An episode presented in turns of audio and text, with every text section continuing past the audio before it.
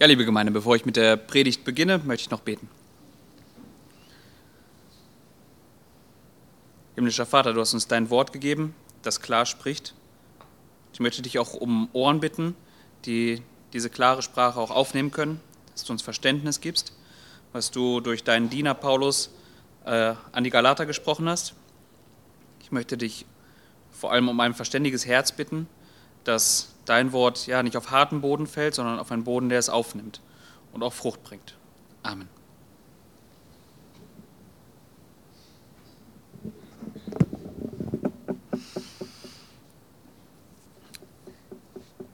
Ja, der Predigtext heute äh, steht in Galater 3. Galater 3, die Verse 1 bis 6.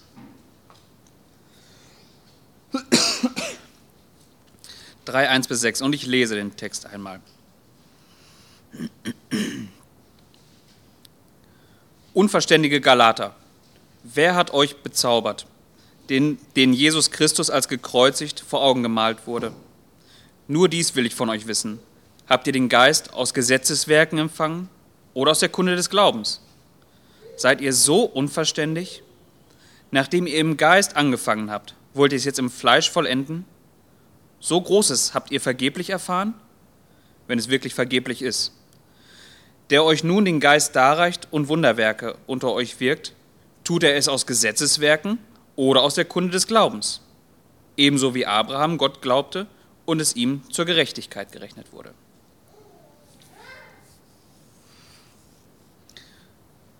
Also der Vers 6 Darauf werde ich heute nicht näher eingehen. Das ist so, so ein Fazit, das Paulus hier zieht. So ein erstes Fazit und so eine Überleitung zum nächsten Abschnitt. Da macht er an Abraham was deutlich.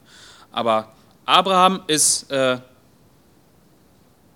quasi so, ein, so, so ein Vorbild dafür, wie es doch eigentlich laufen sollte, was er hier bei den Galatern anprangert. Ja, was er ihnen vorhält. Äh, also er verweist dann, schaut auf Abraham. Und ähm, wer möchte, auch, kann das ja gerne zu Hause mal tun, was was Abraham denn so gekennzeichnet hat. Äh,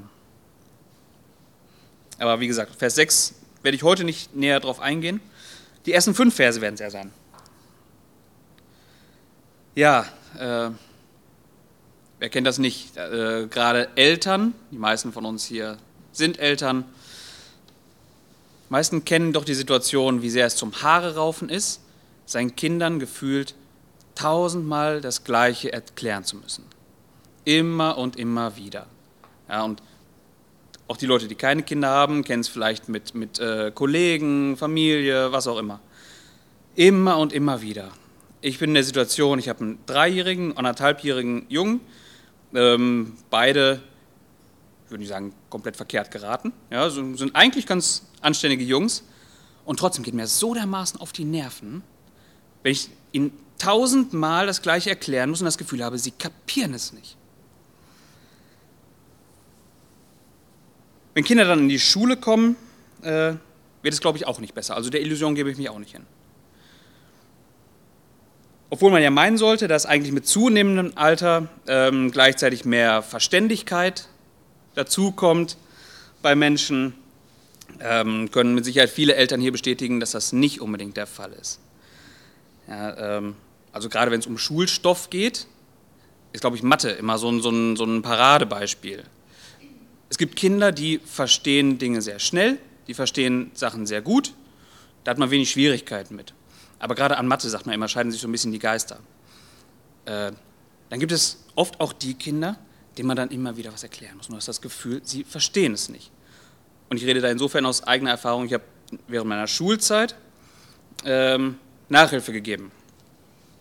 Das war ein, ein Schüler, der war eigentlich in jedem Fach Nachhilfe bedürftig, auch, aber gerade Mathe war für mich sowas. Ich konnte mich auf den Kopf stellen, ihm versuchen, alles zu erklären auf die bestmögliche, auf die eindrucksvollste Art und Weise. Ja, er hat es nicht verstanden. Und es hat mich dann zur Weißglut gebracht, weil der Junge so eine Eigenart an sich hatte. Ähm, wenn er vor einer Aufgabe saß, er hat nicht nachgedacht. Seine erste Reaktion war so ein Achselzucken mit äh, immer im gleichen Tonfall gesagt, das weiß ich vielleicht nicht. Und das jedes Mal. Dann rechnen wir eine Aufgabe durch und exakt die gleiche Aufgabe gebe ich ihm dann nochmal. Ich habe ihm Schritt für Schritt erklärt, was wir machen. Versucht ein Verständnis für Zahlen ihm äh, beizubringen. Äh, wobei ich gemerkt habe, daran hapert es gar nicht. Er, er, will es einfach gar nicht verstehen. Und exakt die gleiche Aufgabe, nachdem wir sie gerechnet haben, nochmal vorgesetzt. Erste Reaktion, das weiß ich vielleicht nicht. Also noch nicht mal versucht nachzudenken. Sowas bringt einen zur Weißglut.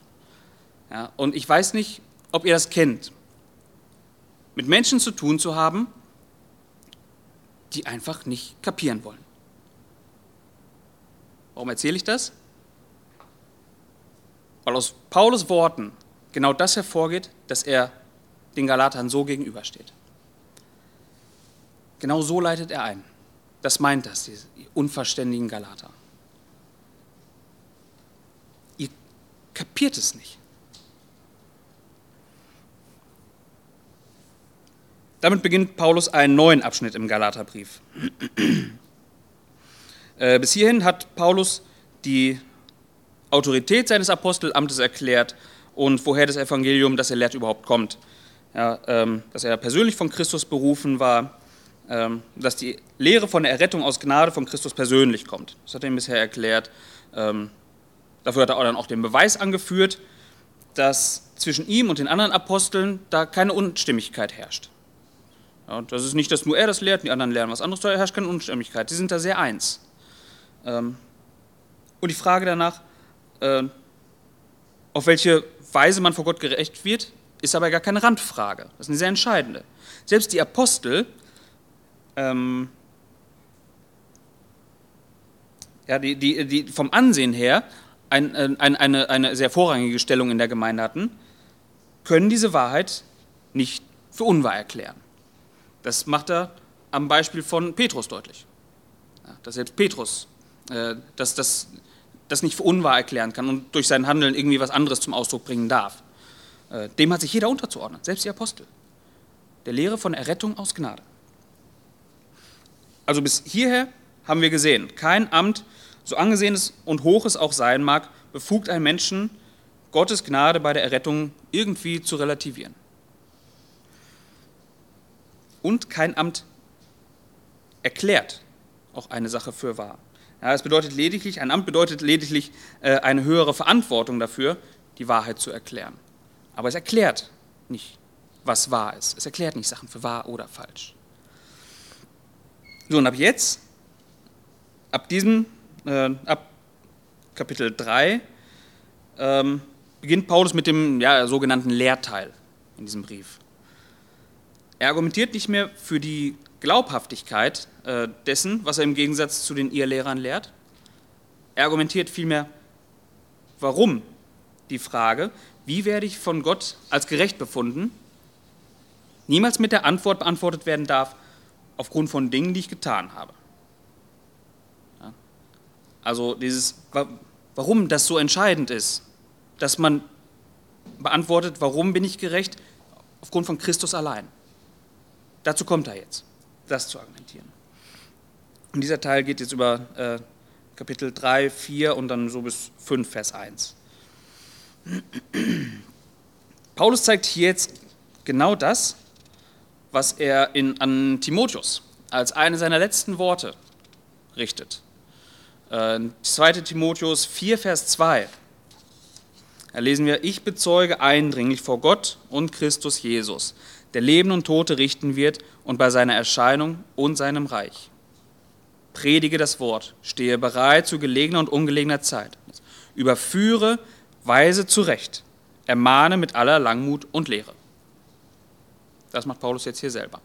Ja, an seinem Beispiel können wir jetzt sehen, äh, wie man das auch bei denen tut, die einem aufgrund ihrer Unverständlichkeit oder, oder äh, scheinbaren Unverständlichkeit so dermaßen auf die Nerven gehen, ähm, und Paulus macht uns hier, zeigt uns das hier an einem Beispiel, wie das aussieht, jemanden auch zu überführen, zurechtzuweisen und zu ermahnen. Dabei ist wichtig zu beachten, Paulus schreibt hier nicht an ähm, Ungläubige, beziehungsweise, muss ein bisschen vorsichtig sein, er schreibt an Gläubige, beziehungsweise an solche, die von sich meinen, das zu sein. wie weit jeder Einzelne in einem Glauben steht, weiß ich nicht. Aber er schreibt an eine Gemeinde, die das Selbstverständnis hat, oder an Gemeinden, die das Selbstverständnis haben, doch gläubig zu sein. Das ist ein großer Unterschied im Vergleich zu dem, wie argumentiert man gegenüber Nichtgläubigen, also die, die das Selbstverständnis haben, ich glaube an gar keinen Gott. Also so wie Paulus jetzt hier argumentiert an die Galater, äh, kann man nicht mit Ungläubigen argumentieren. Da, da, müsste man ganz andere Argumente ins Feld führen, überhaupt erstmal die, die Glaubhaftigkeit ähm, dessen, was man denn da predigt. Aber Paulus kann hier auf einer Basis aufbauen gegenüber den Galatern. Und das ist A, die Schrift selbst und B, ihre eigene Vergangenheit. Die Vergangenheit der Galater. Und das tut Paulus hier. Er wirft in unserem Abschnitt einen Blick zurück auf die Anfänge des Glaubens der Galater. An dieser Stelle, in diesen Versen, die ich eben gelesen habe, stellt er einige Fragen. Und ich bin mir ziemlich sicher, äh, man muss kein hochgebildeter äh, Mensch sein, um zu erkennen, dass das rhetorische Fragen sind. Also er erwartet darauf jetzt nicht ernsthaft eine Antwort. Anhand dieser Fragen, ähm, anhand des, des Hinterfragens dessen, was sie ja selbst erlebt haben, möchte Paulus ihre Verständigkeit überprüfen. Das, was er ihnen vorwirft, ihr, ihr Unverständigen, das will er jetzt erstmal prüfen. Äh, muss ich jetzt hier wirklich davon ausgehen, dass, dass, man, dass ihr nicht zurechnungsfähig seid oder seid ihr zumindest in der Lage dazu, das, was ihr erlebt habt, irgendwie auch gesund einschätzen zu können? Also ich weiß nicht, ob ihr das kennt. Äh, wenn, ich habe immer das Gefühl, man, man, äh, ein, ein, Mensch ist dann nicht ganz zurechnungsfähig, wenn er seine eigene Vergangenheit leugnet. Also dann weiß ich nicht, auf, auf welcher Grundlage man überhaupt noch argumentieren sollte, noch diskutieren sollte. Wenn man, wenn man weiß, man diskutiert über was, was passiert ist, und er sagt, nee, ist nie passiert, dann, ja, gut, dann haben wir eigentlich ausgeredet, was. Wenn man das ernsthaft meint, also dann ist tatsächlich mit der Zurechnungsfähigkeit nicht weit her.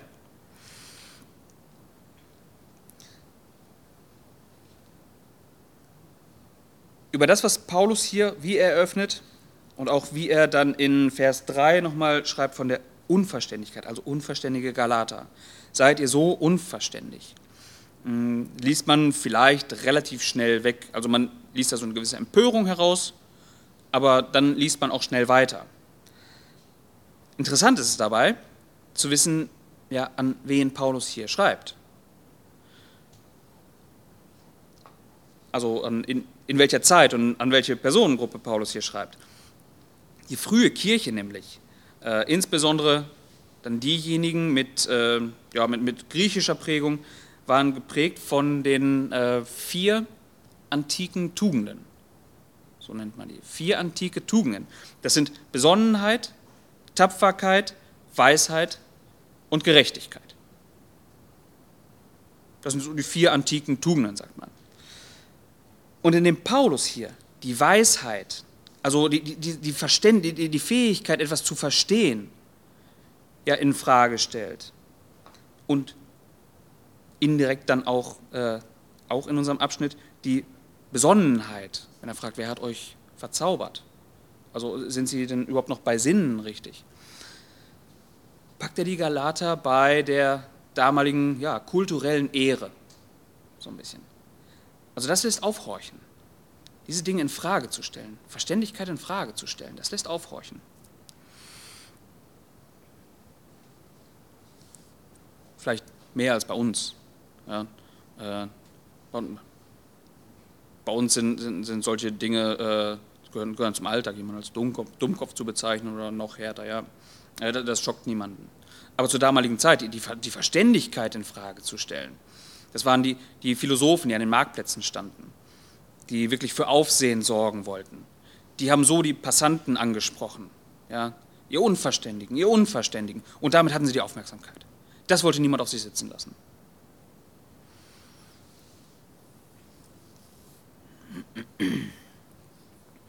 Von der Verständigkeit, also der, der Fähigkeit, etwas zu begreifen, etwas, etwas, etwas richtig einordnen zu können, oder beziehungsweise dann auch der Unverständlichkeit, also dem Gegenteil davon, lesen wir in Titus 3.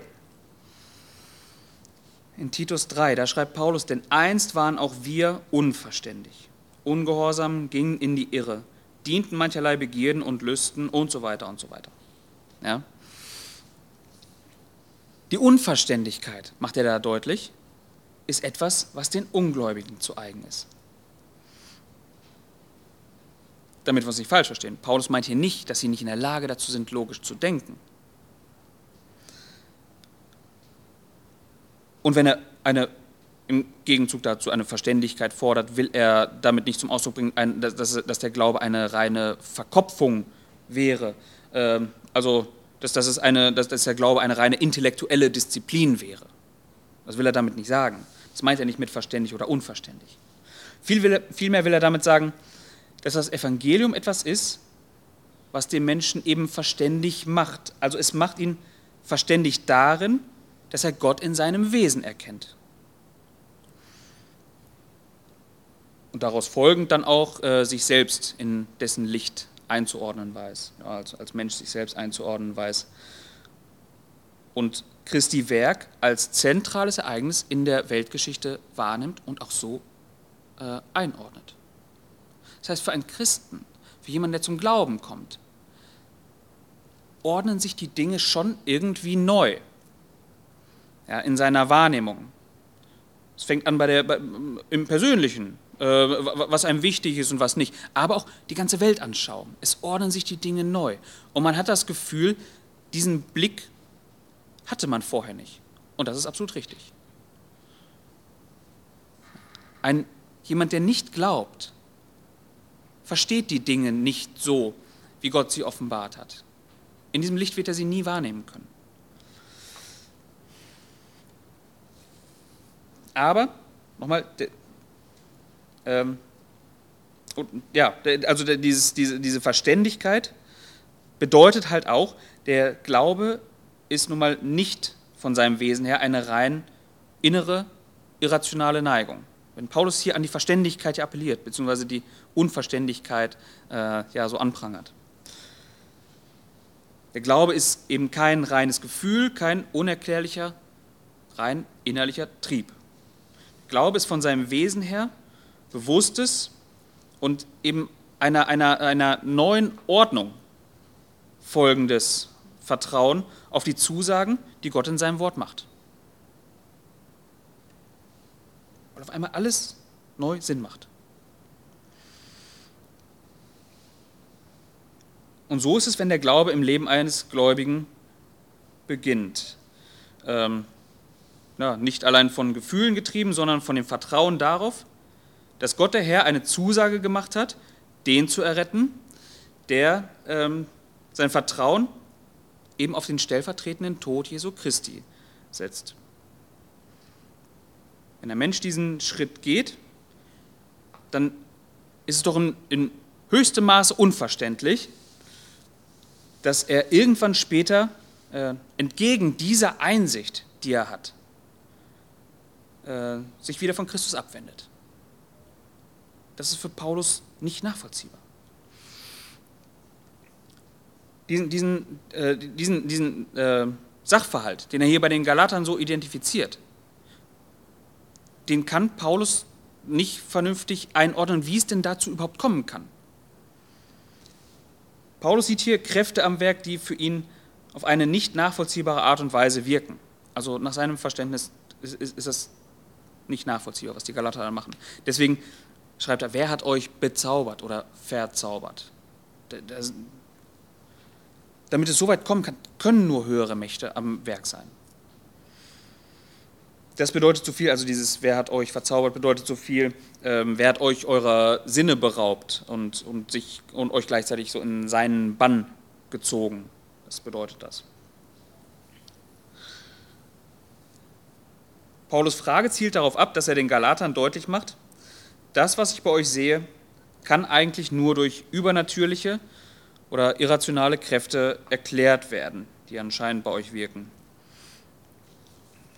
Ähm, ja, wie gesagt, es handelt sich hierbei nicht um rhetorisch, äh, nicht, nicht um, äh, um Fragen, auf die Paulus eine Antwort möchte. Das sind rhetorische Fragen. Er hat euch verzaubert. Äh, auch wenn Paulus bewusst ist, dass sein Kampf, also wenn wir Epheser äh, 6 lesen, sein, sein Kampf und sein Ringen um den Glauben, um den rechten Glauben in den Gemeinden, äh, dass das ein Kampf eben nicht mit Menschen ist.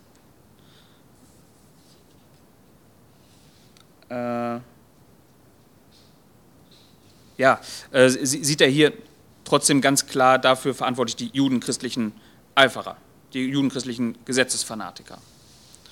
Also in, in, Epheser 6, Vers 12 lesen wir, denn unser Kampf ist nicht gegen Fleisch und Blut, sondern gegen die Gewalten, gegen die Mächte, gegen die Weltbeherrscher dieser Finsternis, gegen die geistigen Mächte der Bosheit in der Himmelswelt. Also es findet schon etwas statt, es finden schon Kämpfe statt, für uns nicht wahrnehmbar. Aber äh, als Gesicht dieser Kämpfe treten diese judenchristlichen Eiferer auf. Paulus weiß genau, wer das angerichtet hat, äh, wer, wer, diese, wer die Galater so verwirrt hat. Da stehen eben diese judenchristlichen Gesetzesfanatiker, die lehren oder gelehrt haben, man müsse sich beschneiden lassen und das Gesetz halten. Ja, sie lehrten, dass, äh, dass Gerechtigkeit vor Gott in den, ja, in den Werken eines Menschen zu finden ist, beziehungsweise durch die Werke eines Menschen kommt. Also ich stelle mich selbst gerecht vor Gott dar. Und es ist ein, ein dann äh, tragisches Fazit, wenn man an diesem Verständnis festhält und sich von den Worten von Paulus nicht zur Umkehr bewegen lässt. Paulus zieht nämlich in, in äh, Kapitel 5 im Galaterbrief hier, später, Kapitel 5, Vers 4, zieht er nämlich ein Fazit, was das bedeutet, wenn man daran so festhält. Ihr seid von Christus abgetrennt, der ihr im Gesetz gerechtfertigt werden wollt. Ihr seid aus der Gnade gefallen. Und wieso das Ganze? Vers 3 in unserem Text. Ähm, weil ihr habt, ihr habt begonnen, indem ihr doch all euer Vertrauen in Christus als euren Retter gesetzt habt. Und eben das war gemäß dem Heiligen Geist. Sein Werk war es, dass ihr gläubig wurdet und gegen eure, äh, und, und gegen eure Natur, ja, die, die, und gegen das, was euch, gegen eure Natur, die Gott ablehnt, ähm, doch euer Vertrauen in Jesus Christus als Erlöser gesetzt habt. Danach aber, nachdem ihr das gemacht habt, habt ihr damit begonnen, eure Gerechtigkeit durch eigene Werke aufrichten oder verbessern zu wollen.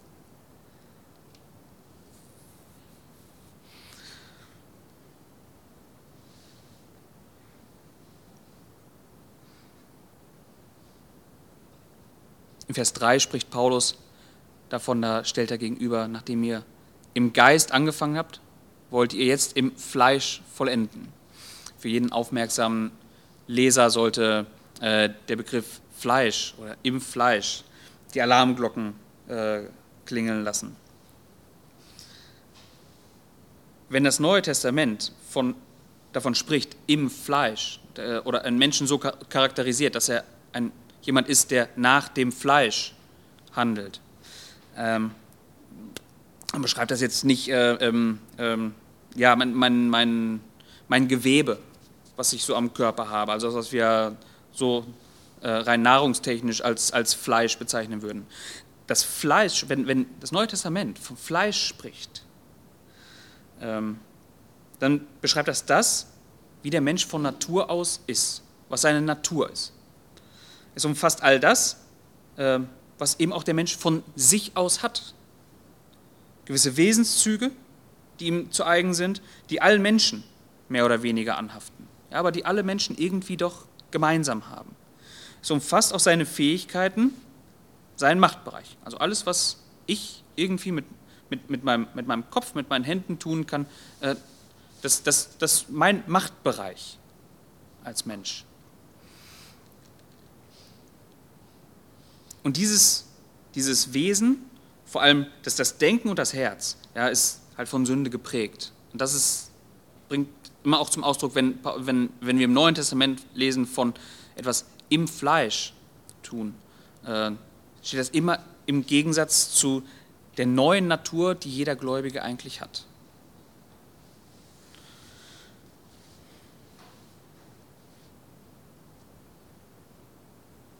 Und hier prangert er an. Ihr habt angefangen im Geist und wollt es im Fleisch vollenden. Also so, so ein bisschen fordert er die Galater hier heraus. Jetzt äh, denkt doch mal nach, liebe Galater. Ihr habt etwas begonnen durch die Kraft des Geistes. Und jetzt meint ihr, ihr könntet dies zur Vollendung bringen durch die Mittel, die euer sündiges Wesen hergibt? Dinge, die in euer Machtbereich äh, dieses sündigen Wesens liegen?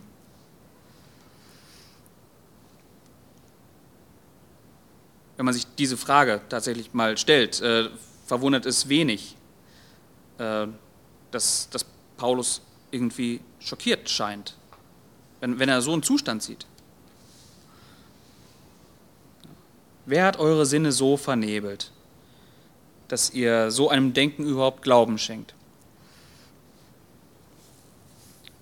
Interessant ist hier zu sehen, äh, für Paulus stellt sich hier nicht die Frage, äh, habt ihr Lehrern geglaubt, die sich nicht auf die Schrift berufen? Äh, das taten die ihr Lehrer ja. Also die beriefen sich auf die Schriften und meinten damit auch etwas, ja, etwas Wahres zu verkünden. Äh, sie beriefen sich auf die alttestamentlichen Ordnungen.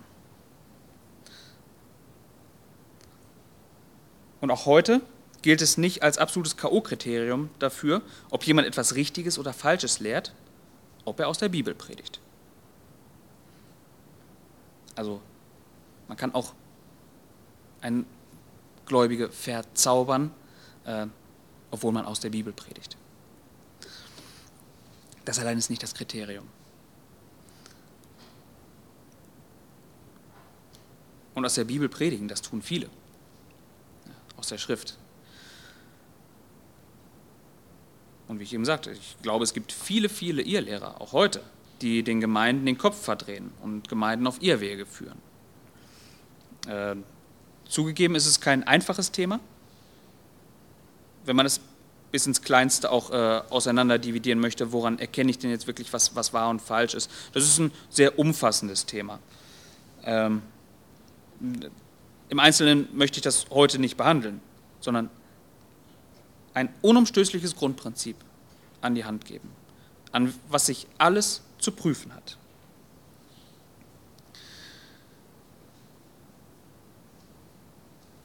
Nämlich, wer bei der Frage nach der Gerechtigkeit vor Gott den Blick auf dann dich als Zuhörer oder andere Menschen lenkt, leitet dich definitiv in die Irre.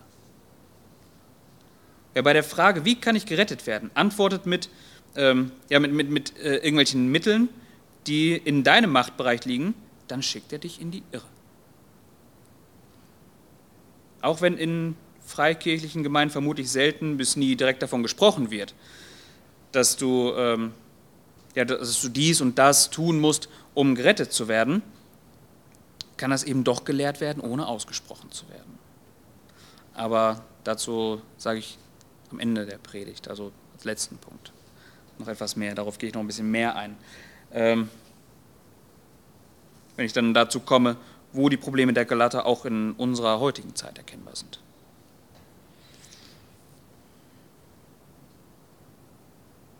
Also was gilt es nun? Was gilt es nun zu predigen? Es ist ja schön zu wissen, was man nicht lernen soll. Also eben zu lernen, tu dies, tu das, tu das, das, das soll ich nicht lernen. Aber was soll ich denn lernen?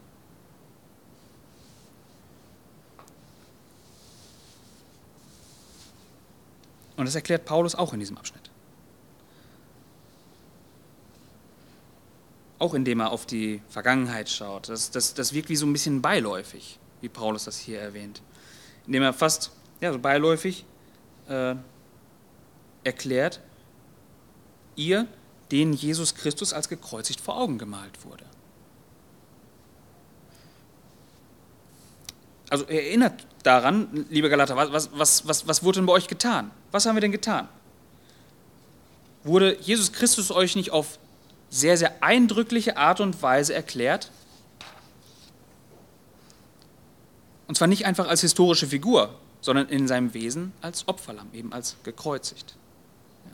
Ja. Äh, vor Augen gemalt. Das müssen wir uns so vorstellen, es bringt in etwa das zum Ausdruck, wie, ähm, wie, wie, wie, wir es heute kennen, so, so eine riesige Werbetafel, unübersehbar, direkt vors Gesicht. Äh, du kannst nicht vorbeigucken und, und du siehst es. Es, es hat, ist was sehr Illustratives. Äh, und das meint das. So wurde ihnen das vor Augen geführt, dass sie gar nicht vorbeigucken konnten. Und zwar Christus, der Gekreuzigte.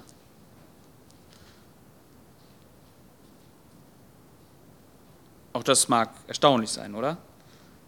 Also nicht Christus, der Auferstandene.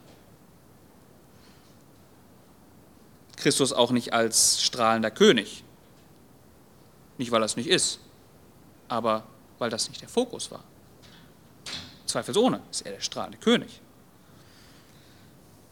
Ja, Christus wurde ihn auch nicht vor Augen gemalt als jemand, der mit äh, göttlicher Macht Wunder wirkte, was er auch zweifelsohne tat.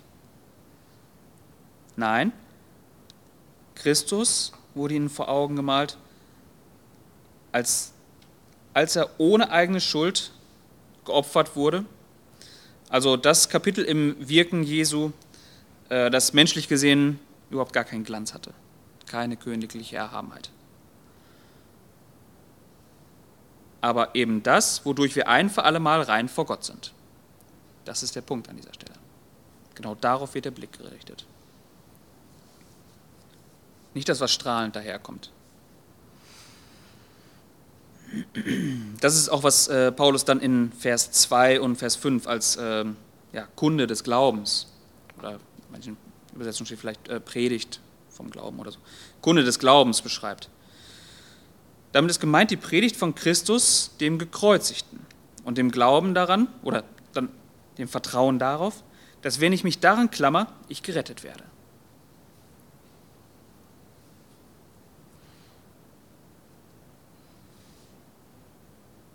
Was bewirkt diese Predigt?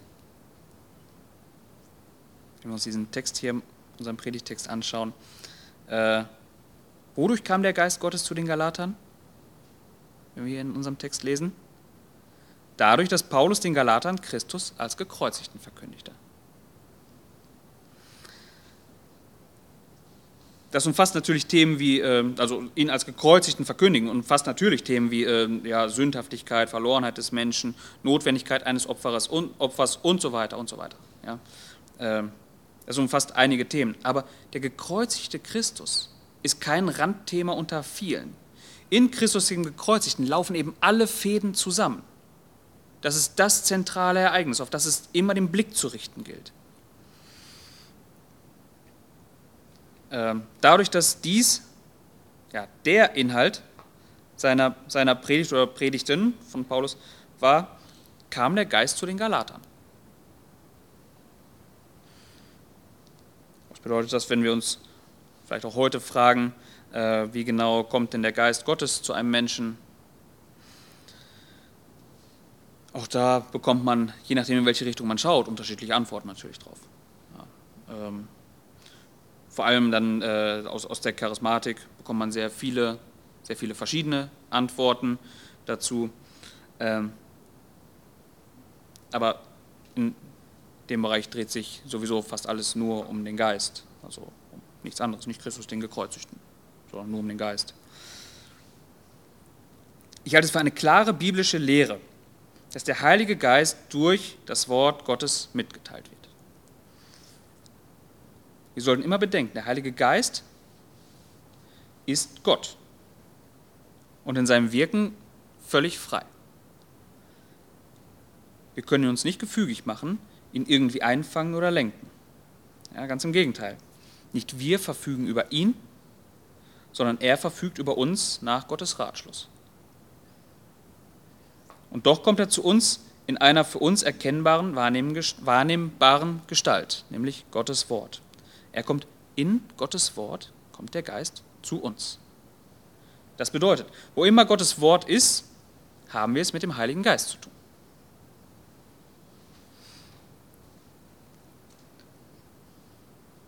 Also sowohl, ob wir es annehmen und dem glauben, was geschrieben steht, dann haben wir den Heiligen Geist.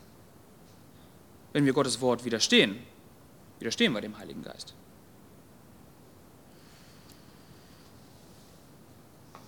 Wenn wir nun Gottes Wort nehmen, so bildet eben dieser gekreuzigte Christus das Zentrum von allem. Von Anfang an zielt alles auf ihn hin. Alles, durch das Alte Testament hindurch, schreit durchweg nach der Notwendigkeit eines ewigen Opfers. Und auch nach seinem Tod wird eben alles durch dieses Ereignis motiviert und gelenkt. Alles, was nach seinem Tod passiert.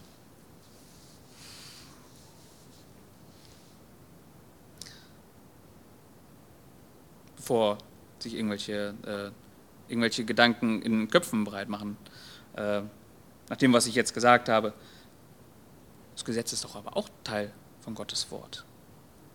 Und genau das haben ja die judenchristlichen Eiferer so, äh, so, so hervorgehoben. Warum ist das denn jetzt nicht Geist?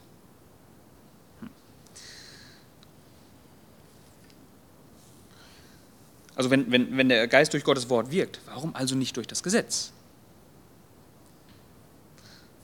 2. Korinther 3. Wer mag, kann den Abschnitt gerne zu Hause einmal lesen, das Kapitel.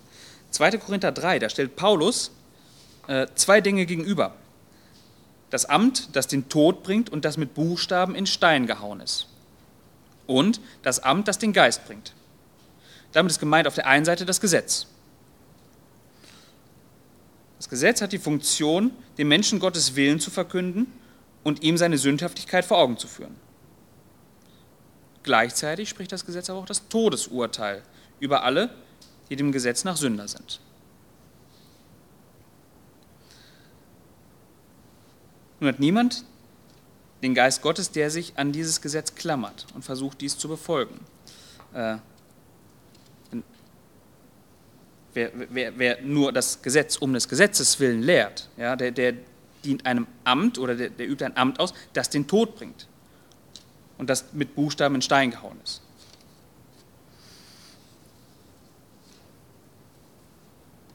Auch bekommt man nicht äh, mehr vom Heiligen Geist, wenn man sich bemüht, das Gesetz zu halten. Es ist aber dem Heiligen Geist gemäß, wenn er den Menschen durch das Gesetz zu Christus lenkt. Weil wir dadurch, nämlich durch das Gesetz, unsere Hoffnungslosigkeit, äh, unsere hoffnungslose Lage, unsere Verlorenheit erkennen. Also nicht das Gesetz um des Gesetzes willen zu halten, um uns darüber eine Frömmigkeit aufzubauen, ist etwas, was, äh, was, was das, was, wodurch der Geist dann in uns wirkt oder im Menschen wirkt, sondern vielmehr, wenn das Gesetz zu Christus führt, weil es eben auch als wie so angewandt wird, wie es gedacht war. Ja, wer, sich weit, wer weiterhin versucht, auf seine eigenen Fähigkeiten sich zu verlassen, äh, wenn er das Gesetz liest und versucht es zu halten, der wehrt dann dem Geist, indem er sich nicht durch das Gesetz zu Christus leiten lässt. Und derjenige hat den Geist nicht. Wer auf Christus als den Gekreuzigten schaut und auf ihn all sein Vertrauen legt, der hat eben den Heiligen Geist.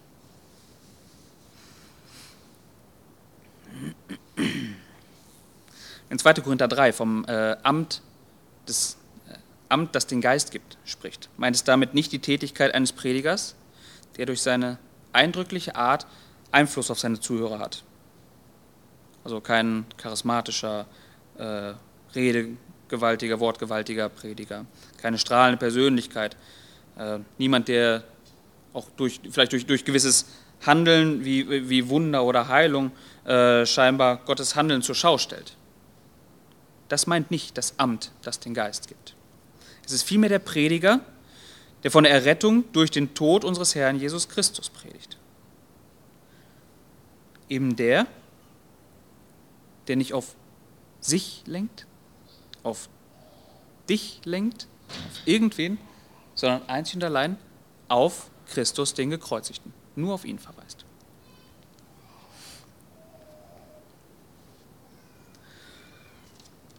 In unserem Abschnitt äh, in äh, Vers 5, da spricht Paulus von, äh, von Wunderwerken. Auch von Wunderwerken. Hm, auch diese kommen aus, aus der Verkündigung, wie wir hier lesen. Aus der Verkündigung kamen dann auch Wunderwerke.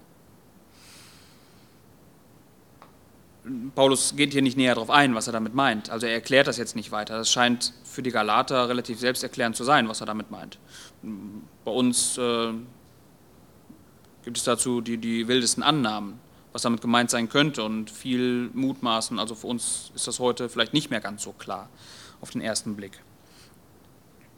Ähm, wir sehen zwar, dass die Predigt der Apostel äh, durchaus von übernatürlichen Dingen wie Heilung und, und so weiter begleitet wurde, wenn wir die Apostelgeschichte lesen. Ja, das, äh, das, das, lesen wir da durchaus. Aber diese Dinge dienten äh, der Autorisierung der Verkündigung. Also dadurch wurde bestätigt, nicht nur die Worte bewirken etwas, sondern sie sind tatsächlich von, von äh, Gott autorisiert. Dazu dienten eben dann die, diese, diese Wundertaten, die die Apostel taten aus einer Stelle wie hier jetzt in Galata Rückschlüsse zu ziehen, dass da, wo ähm, das, das wahre Evangelium gepredigt wird, auch Wundertaten automatisch daraus folgen. Ähm, so wie man es halt dann versteht, wenn man unter Wundertaten eben sowas wie äh, ähm, ähm Heilung, was auch immer, äh, sowas darunter versteht. Das, das wäre ein bisschen mutig. Wäre ich vorsichtig hier. Ich glaube, was Paulus hier meint, ist, schaut, welche, welche ja, tatsächlich Wunderwirkung, also etwas, was, was, was, was, was nichts anderes irgendwie bisher geschafft hat, was die Predigt unter euch gewirkt hat, was sie unter euch hervorgebracht hat.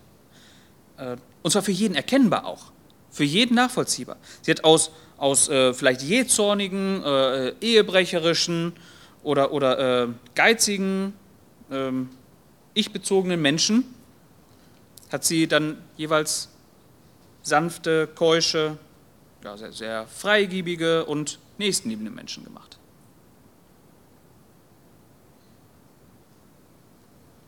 Und ich glaube, dass das damit gemeint ist, diese, diese, diese Wunderwirkung, dürfen wir uns nicht vorstellen, dass da, wo gepredigt wird, das, das stellt man sich sehr, sehr, äh, ähm, sehr, sehr spektakulär auf. Da ist dann wirklich viel passiert. Hier wurde einer geheilt, da wurde und, und was auch immer. Das ist, glaube ich, gar nicht damit gemeint. Da wurde, da wurde, wurde das menschliche Wesen von Grund auf verändert.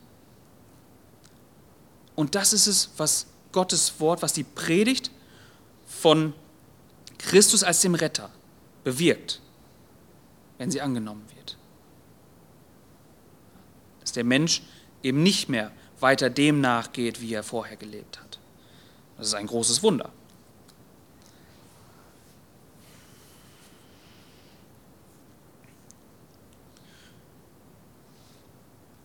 Ja, wie sieht das in unserer heutigen Zeit aus? Ich bin der festen Überzeugung, dass das Grundmuster der Probleme, die Paulus an die galatischen Gemeinden adressiert, äh, ja, sich auch heute noch vielfach wiederfindet.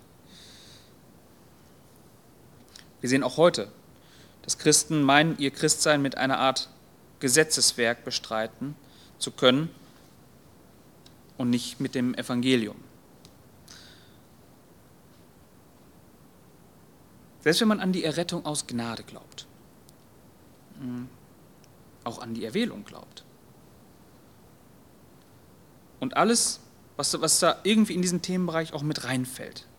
Ja, wenn man an all diese Dinge glaubt und auch richtig glaubt, kann man doch den Fehler machen und eben dieses Evangelium, die Errettung aus Gnade, nur punktuell bei der Bekehrung sehen.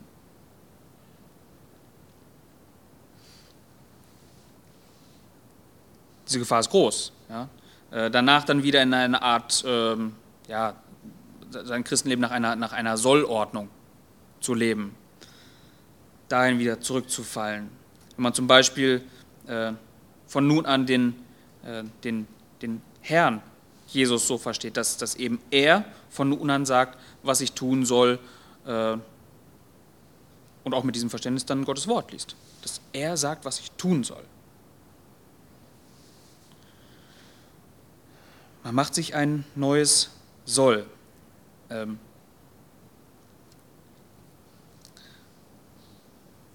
auch die irrige Annahme, äh, sich, wenn man im Glauben steht und den Geist hat, äh, sich vom Geist führen zu lassen. Das, das klingt äh, sehr tief geistlich, wenn jemand sagt, hör auf das, was der Geist dir aufs Herz legt. Wenn du Fragen hast, wenn du eine Entscheidung zu treffen hast, hör auf das, was der Geist dir aufs Herz legt, was er dir sagt. Aber so geistig das auch klingen mag, so irreführend ist es. Ähm, denn auch das, er legt ein neues Soll auf wo wir es in Gottes Wort an keiner Stelle finden. Der Geist ist eben nicht gegeben, um Wegweisungen, innere Eindrücke oder ähnliches zu geben, sondern um Christus und die Gnade Gottes im Gläubigen groß zu machen. Dazu ist er gegeben. Wir können es auch selbst prüfen. Äh, welchen Rat geben wir einem Gläubigen, der äh, der auf welche Art und Weise auch immer an sich selbst verzweifelt. Wenn er daran verzweifelt, dass er das Gefühl hat, sein geistliches Leben äh, besteht nur noch aus Routine. Und das, das bringt ihn zur Verzweiflung. Oder wenn jemand immer und immer wieder dieselben äh, Sünden tut. Und damit hat er zu kämpfen. Was raten wir so jemandem? Jemand, der äh, an, an, an den Lebensumständen zu zerbrechen droht, der daran verzweifelt. Was raten wir so jemandem? Ähm, was ist unsere Grundhaltung, wenn wir Menschen begegnen, die Rat suchen? Ja, wenn, um bei dem Beispiel zu bleiben, wenn jemand immer und immer wieder dieselbe Sünde tut, Wäre es da nicht angebracht, ihm in liebevoller Art zu erklären, er soll Buße tun?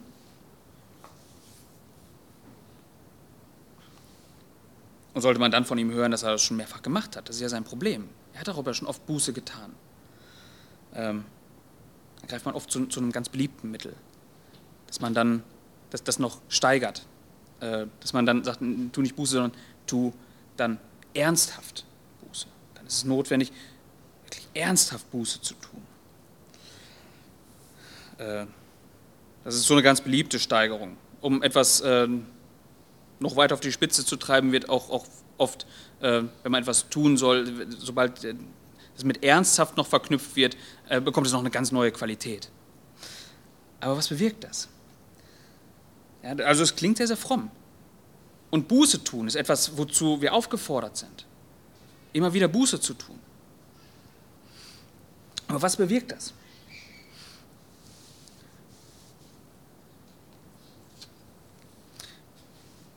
Vielleicht habt ihr schon gemerkt, dass äh, wenn unser Handeln schon einmal nicht gefruchtet hat, nämlich dass Buße getan wurde, wir dazu neigen, ja eben dazu aufzufordern, das Handeln dann einfach zu intensivieren. Aber was dabei bleibt, ist ein schlechtes Gewissen, ein Gefühl der Unzulänglichkeit Nämlich, dass man es irgendwie nicht hinbekommt, ausreichend Energie in die Buße zu stecken. Ja, dass diese dann halt ausreicht. Dafür reicht irgendwie meine Fähigkeit nicht. Und was ist der Rat, den ich dann gebe? Dann versuch doch noch zusätzlich etwas anderes, nämlich die, äh, ja, dann vielleicht äh, Enthaltsamkeit gegenüber Dingen, die dich in die Sünde leiten.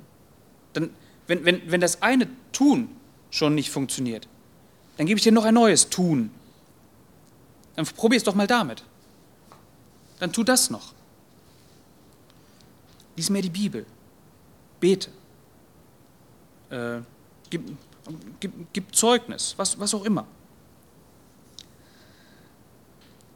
All diese Dinge klingen sehr fromm, aber all das nicht richtig angewandt äh, lenkt den Blick auf uns selbst und eben unseren Machtbereich. Selbst die Dinge, die so fromm klingen. Wie viel ratsamer wäre es doch, das, was wir in Christus begonnen haben, nicht durch unsere Mittel zur Vollendung bringen zu wollen. Ohne das Evangelium bleiben alle Taten fruchtlos. Es ist nicht die vorrangige Frage und das ist jetzt der entscheidende Punkt in solchen Situationen. Es ist nicht die vorrangige Frage, was muss ich tun oder jemandem an die Hand zu geben, was musst du tun, um das und das irgendwie besser auf die Reihe zu kriegen in deinem Leben. Diese Frage gilt es nicht zu beantworten, sondern als allererstes auch wieder den Blick zu lenken auf den Gekreuzigten, also wieder, was habe ich denn? Jemand, der am Leben verzweifelt,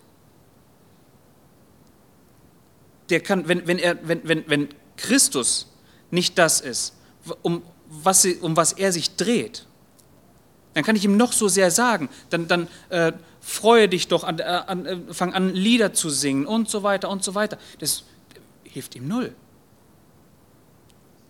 Jemand, der immer wieder in, in, in die gleichen Sünden verfällt, dem kann ich sagen, tu Buße, tu Buße. Er tut Buße, er tut Buße und irgendwann tu ernsthaft Buße, tu, tu noch ernsthafter. Und er tut es, er tut es. Wenn Christus, der Gekreuzigte, doch überhaupt gar nicht das Zentrum seiner, seiner Gedankenwelt ist, dann ist das alles, äh, alles nutzlos. Und es führt in die Irre, weil es nur darauf verweist, die Dinge zu tun, die in deinem Machtbereich liegen.